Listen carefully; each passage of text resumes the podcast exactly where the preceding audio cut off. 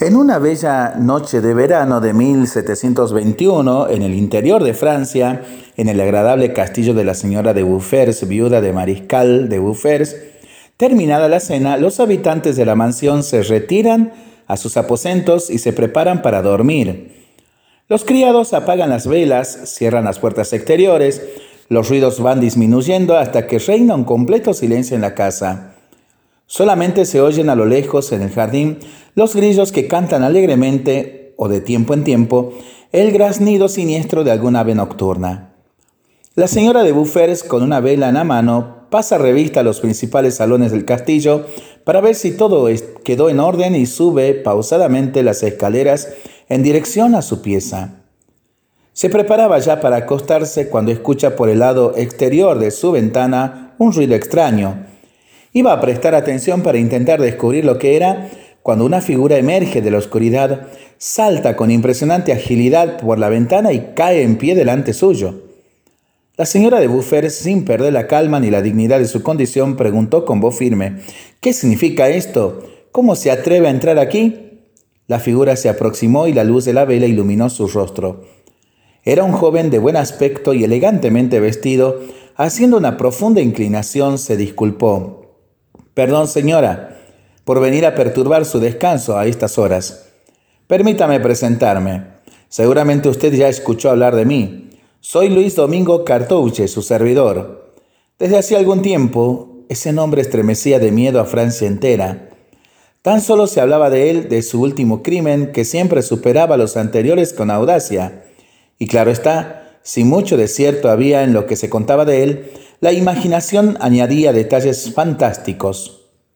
Su atrevimiento llegó al punto de robar las espadas de la guardia del Palais Royal, donde entonces vivía el regente, pues las empuñaduras eran de plata y bastante valiosas. Y ahora la noble dama se encontraba ante Cartouche en carne y hueso, el ladrón más temido del país. ¿Qué ocurriría con ella? El asaltante siguió hablando siempre en los términos más corteses que imaginarse pueda. Por favor, no grite, no le haré ningún daño. Nada más quiero pedir que me dé albergue esta noche. Deseo dormir tranquilo, pero la policía me persigue desde hace varios días. Es inútil reaccionar porque mis hombres custodian todas las puertas de la casa. Tampoco le servirá llamar a la criada de cuarto porque no está en casa. Si me lo permite, puedo dormir en la pieza de ella, aquí al lado. La señora de Uffer se percató enseguida que no podría hacer nada. Pero en lugar de exigirle la entrega de los objetos de valor, Cartouche tan solo le hizo un pedido que cualquier mendigo podría hacer. Estoy hambriento. No le pido otra cosa salvo que me dé de comer. La fisonomía espantada de la señora de Buffer se instó a Cartouche a insistir. Mande que me traigan cualquier cosa. Me estoy muriendo de hambre. Un poco de pollo asado y una botella de champaña. Ella tocó entonces una campanilla para llamar a los sirvientes y pidió que le sirvieran de nuevo la cena en la pieza. Aunque todos quedaron sorprendidos, nadie se atrevió a preguntar nada. De ahí a poco la cena estaba servida. Cartouche, tras asegurarse que nadie había quedado en el cuarto, salió detrás de las cortinas, cerró la puerta y se sentó a la mesa. Siguiendo las reglas de la buena educación, mientras se regalaba con las iguarías que le eran servidas, mantenía una animada conversación mejor diríamos un animado monólogo, con la atónita dueña de casa. Le contaba las últimas novedades de París, de la corte y claro está, sus proezas criminales que tanto daban que hablar. De acuerdo a las buenas maneras, no podía dejar de elogiar la comida que tan generosamente le era ofrecida, pero tampoco podían faltar algunas ironías en medio de los elogios. Sí, la comida estaba excelente. Señora, una casa con su categoría merece una mejor champaña. Me tomaré la libertad de hacerle probar una que me parece muy superior. Viene de las bodegas del financiero Paris Duvernay. Le enviaré 100 botellas. Terminada la cena, Cartouche agradeció la hospitalidad y pidió permiso para ir a descansar. Tal parece que el peso de conciencia no le dejaba dormir. No sabemos si la señora de Buffers, aunque tuviera la conciencia en paz, habrá conseguido conciliar el sueño esa noche.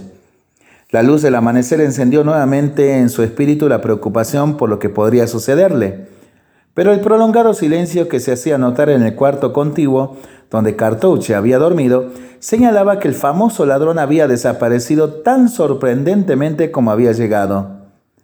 ¿Y las prometidas botellas de champaña?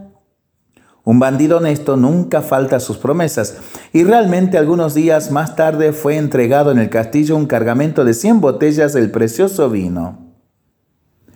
¿Fue de veras un mal ladrón? ¿Qué explica entonces que un hombre de la peor especie tuviera una educación tan marcada? ¿Sería un mero capricho? En la época de Cartouche la influencia de la iglesia era tanta que la sociedad reprobaba a los hombres, incluso a los de humilde condición, que no tuvieran buenas maneras, no supieran respetar a los más débiles y sobre todo a las personas del sexo femenino.